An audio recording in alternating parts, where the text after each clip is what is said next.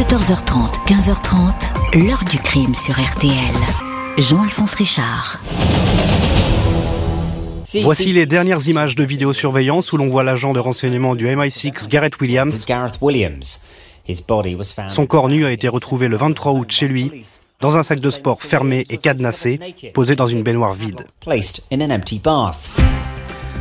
Bonjour, c'est le seul dossier criminel sans doute où la police a dû faire appel à des experts très spéciaux pour résoudre son enquête, des professeurs de yoga et des adeptes du contorsionnisme. Il faut dire que l'affaire a tout d'un tour de passe-passe digne des plus grands magiciens. Un homme nu retrouvé mort à Londres dans un sac de sport fermé à clé. La victime retient tout de suite l'attention. Gareth Williams travaillait pour les services de renseignement britanniques.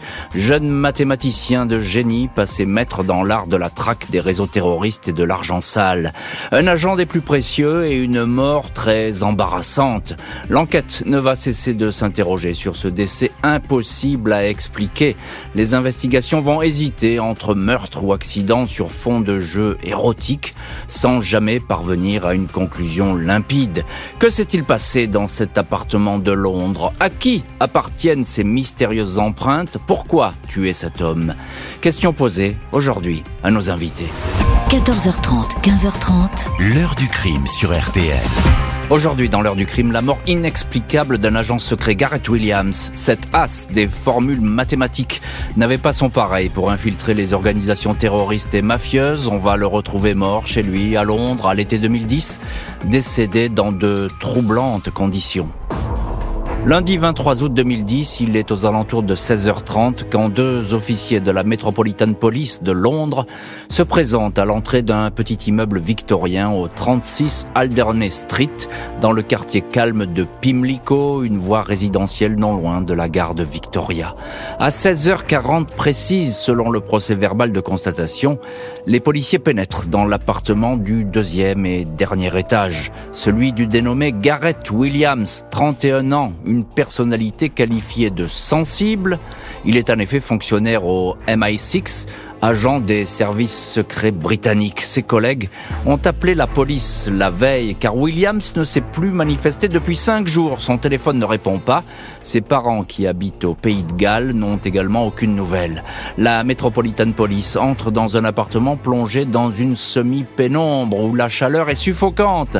Il faisait déjà très chaud dehors. Nous étions en plein été et le chauffage était poussé à fond, se souviendra un enquêteur. Personne dans le logement, propre et bien rangé. Dans la salle de bain, posé dans la baignoire vide, un gros sac de sport en plastique rouge et fermé par un petit cadenas attire l'attention. À l'ouverture, l'odeur est pestilentielle. À l'intérieur, le corps nu et recroquevillé d'un homme en décomposition. C'est bien le locataire, Garrett Williams. Sous le corps, dans le fond du sac, une clé permettant d'ouvrir le cadenas. Crime, suicide, ou accident.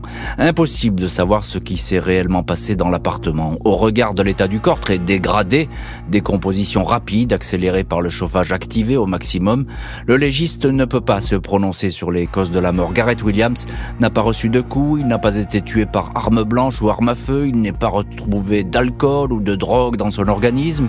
Il semble que l'homme soit mort par suffocation. Il était sans doute vivant, mais peut-être pas conscient quand il s'est glissé dans le sac ou quand on l'y a glissé. Le décès remonte à moins d'une semaine. Le 15 août, Williams était vivant. Selon ses relevés bancaires, il a fait des courses en ville. Il s'est rendu dans le grand magasin Harrods. La veille, le 14 août, t-shirt rose, pantalon beige et chaussures de sport, il a été filmé par une caméra de vidéosurveillance. Les trois autres locataires de l'immeuble et les voisins d'Alderney Street n'ont rien noté de suspect. Le jeune homme, célibataire, sportif, passionné de bicyclette, était très poli mais ne parlait pas beaucoup. Il logeait ici depuis moins d'un an. Il ne recevait jamais personne. Une voisine affirme que ses rideaux étaient le plus souvent tirés. Son oncle, William Hughes, interrogé par la BBC, dit tomber des nues. Garrett travaillait beaucoup, mais nous ne savions pas ce qu'il faisait vraiment. Il n'en parlait jamais. Scotland Yard mène une enquête des plus discrètes. Deux jours après la découverte du corps, un représentant du ministère de l'Intérieur indique que le décès n'est pas lié à des activités d'agents de renseignement. Affirmation qui ne chasse pas les doutes. Garrett Williams était effectivement un des éléments les plus performants et les plus productifs sans doute du MI6, surdoué des mathématiques, brillant diplômé de l'université. Il avait tout d'abord intégré le service des communications de l'agence de renseignement à Cheltenham, puis le siège londonien avait fait appel à lui pour travailler sur les réseaux terroristes, la mafia russe puis l'argent sale. Tellement doué qu'il y a quelques mois, Williams est parti en mission aux États-Unis pour travailler main dans la main avec la NSA, une des agences de renseignement américains, et le FBI. Dossier protégé. À la demande des États-Unis, les autorités anglaises interdisent toute utilisation de ces informations secrètes par les enquêteurs. Le FBI va tout de suite mener sa propre enquête sur ce décès, qualifié par Londres de suspect et inexpliqué. Comment l'agent est-il entré dans ce bagage Des spécialistes du contorsionnisme vont être convoqués. Les policiers de Scotland Yard enquêtent sur les relations et les rencontres de Garrett Williams. Son compte en banque est passé au crible, mais il n'a enregistré aucun mouvement depuis le décès. Les entrées d'argent correspondent bien aux salaires versés par les services britanniques MI6 et MI5. Quelques semaines avant la mort, Williams a toutefois bénéficié de trois entrées d'argent inexpliquées, chacune de 2000 livres, soit près de 2500 euros. Ces sommes ont été versées par un expéditeur qui ne peut pas être identifié. À l'époque, Williams a retiré très rapidement cet argent. Deux liasses de 500 livres sont retrouvées dans l'appartement. La police s'intéresse aussi à un couple identifié comme des Méditerranéens, un homme et une femme originaires du Proche ou du Moyen-Orient. Ces deux personnes auraient rendu visite à Williams dans son appartement du quartier de Pimlico à l'époque où il allait partir aux États-Unis, il était attendu au camp de Fort Med, officiellement chargé de développer un programme de défense contre les cyberattaques. Le FBI va rechercher qui peut être ce mystérieux couple, vérifier toutes les personnes entrées à l'époque sur le territoire américain, apparemment sans succès. Les enquêteurs ont passé la scène de crime au peigne fin, notamment à la recherche d'empreintes et d'ADN. Au total, 15 traces génétiques masculines sont relevées dans l'appartement. Certaines appartiennent aux premières personnes, Arrivées sur place, d'autres ne parlent pas.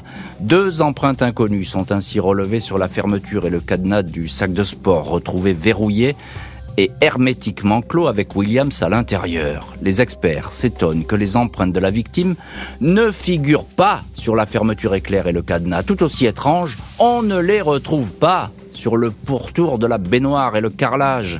Pour déposer le sac dans la baignoire et y entrer, dans l'hypothèse d'un acte volontaire, il est pourtant hautement probable que l'homme se soit appuyé sur les rebords. Tout a été nettoyé. Dans l'appartement, deux autres traces, du sperme cette fois, ont été détectées. L'une dans la salle de bain, elle appartient à l'agent de renseignement. L'autre, sur une serviette de toilette verte retrouvée roulée en boule dans un coin de la cuisine. Trace non identifiée à ce jour, la victime tenait encore dans sa main un cheveu non identifié, lui non plus. Les investigations vont se poursuivre pendant des mois. La coroner Fiona Wilcox, la légiste qui supervise l'enquête, s'interroge sur la manière avec laquelle Garrett Williams aurait pu s'installer lui-même dans le sac. Des spécialistes du contorsionnisme et des docteurs en morphologie sont consultés. Peter Folding, expert en technique de survie dans des conditions extrêmes et formelles. Williams devait être mort ou inconscient quand on l'a placé dans le sac, affirme-t-il. Une clé du cadenas a été découverte sous ses fesses. Même le grand magicien Harry Houdini ne serait pas parvenu à s'extraire du sac, assure Peter Folding, lequel va tenter en vain de se glisser dans un bagage identique. Un autre expert convoqué pour l'opération, le maître yogi William McKay, secondé par un de ses élèves de yoga ayant la même corpulence que la victime, 1m72 pour 60 kg, va multiplier les essais pour se recroqueviller dans le bagage. Opération compliquée, la fermeture du cadenas reste vouée à l'échec. Après 21 mois d'enquête, la coroner se dit certaine qu'une tierce personne a transporté le sac contenant Garrett Williams. Fiona Wilcox indique, après avoir évalué toutes les probabilités, je suis convaincu que Garrett Williams a été tué. Malgré les doutes, certains enquêteurs vont accréditer l'hypothèse d'une pratique extrême qui aurait mal tourné.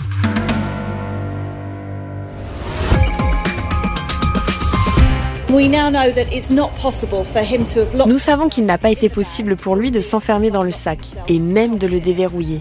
Nous sommes convaincus qu'une ou plusieurs personnes sont impliquées dans cette mort. Les policiers de Scotland Yard examinent le contenu des téléphones de Garrett Williams. Ils ne découvrent rien de suspect, même si l'un d'entre eux, resté sur la table du salon, a été totalement vidé de son contenu. Impossible de dire si cette opération est concomitante à la mort de l'agent de renseignement. Sur son ordinateur, ils auraient découvert que l'homme surfait de temps à autre, jamais assidûment, sur des sites sadomasochistes, s'intéressant notamment aux techniques de bondage, attacher des corps dans des positions extrêmes.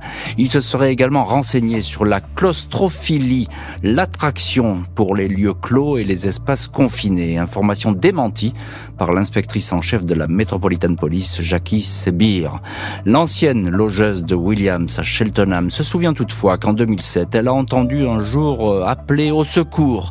Williams n'était pas nu, mais il s'était menotté à son lit et ne parvenait pas à se détacher. Il avait indiqué qu'il faisait souvent cette expérience pour voir combien de temps, en combien de temps il parviendrait à ouvrir ses menottes. Il n'était pas excité, mais plutôt embarrassé et désolé, se souvient l'ex-logeuse. En fouillant la chambre d'amis de l'appartement, les enquêteurs sont tombés sur une armoire contenant 26 paires de chaussures à talons hauts neuves, des robes de marque, une dizaine de perruques et du maquillage, le tout pour une valeur de près de 25 000 euros. De quoi conforter le fait que Garrett Williams aimait peut-être se transvestir en, en femme, peut-être participer à des mises en scène sexuelles. La police n'exclut pas du tout que cet attirail a pu être fourni par le MI6 lui-même pour différentes missions. Les investigations n'ont jamais établi la présence de Williams dans des boîtes ou des bars gays. Aucun partenaire, homme ou femme, n'a jamais été retrouvé. Difficile de savoir si la victime a été tuée ou s'est elle-même asphyxiée. La piste criminelle, euh, pourtant, ne va cesser d'affleurer. Septembre 2015, l'ancien major des services secrets russes, Boris Karpichkov, 56 ans, réfugié en Angleterre, affirme que c'est Moscou qui a commandité l'assassinat de Garrett Williams. Selon l'ex-espion, la Russie estimait que le mathématicien était devenu dangereux. Le SVR, une des branches du renseignement russe, aurait alors tenté de la retourner, mais sans résultat. Williams claironnait partout qu'il savait qui étaient les agents doubles au sein des services britanniques. Il aurait donc été éliminé, une mise en scène organisée pour faire croire à une mort accidentelle. Boris Karpichkov précise que Williams a reçu une injection mortelle dans l'oreille, une dose d'un poison qui se dissout au bout de quelques jours dans l'organisme. Karpichkov indique que si Garrett Williams s'était retrouvé coincé dans le sac où il était entré lui-même, il se serait débattu. Or, aucune trace de pression ou de lutte n'a été découverte à l'intérieur du bagage. La police anglaise ne va pas aller beaucoup plus loin dans son enquête. Le commissaire Martin Hewitt de la Metropolitan Police assure que malgré la relecture du dossier, le réexamen des indices, aucune réponse définitive n'est apparue sur la mort de Garrett Williams. Selon le policier, le plus probable scénario, sans certitude, est qu'il soit mort seul chez lui, un accident après être entré dans le sac. Les investigations sur le décès restent donc entre deux eaux, de quoi désespérer les parents et les proches. 26 septembre 2010, un mois après la découverte de son corps, Garrett Williams était inhumé dans le cimetière de Valais sur l'île d'Anglesey au pays de Galles. Le patron du Secret Intelligence Service, Sir John Sowers, en personne avait fait le déplacement, une marque de confiance à l'attention de l'ancien agent. Les parents du disparu Ian et Helen Williams, tout comme sa sœur Seri, n'ont jamais cru à la thèse de l'accident, pas plus qu'à celle d'un jeu sexuel fatal ou à un suicide. Il n'y a aucun doute pour il s'agit d'un assassinat, affirme leur avocat, maître Anthony O'Toole. La famille de Garrett Williams est persuadée que les services anglais, dès que l'absence de leur agent a été constatée, se sont rendus eux-mêmes en secret dans l'appartement de Pimlico. Ils auraient alors fait le ménage avant de prévenir la police, histoire peut-être d'effacer tout indice embarrassant. L'heure du crime, présenté par Jean-Alphonse Richard sur RTL.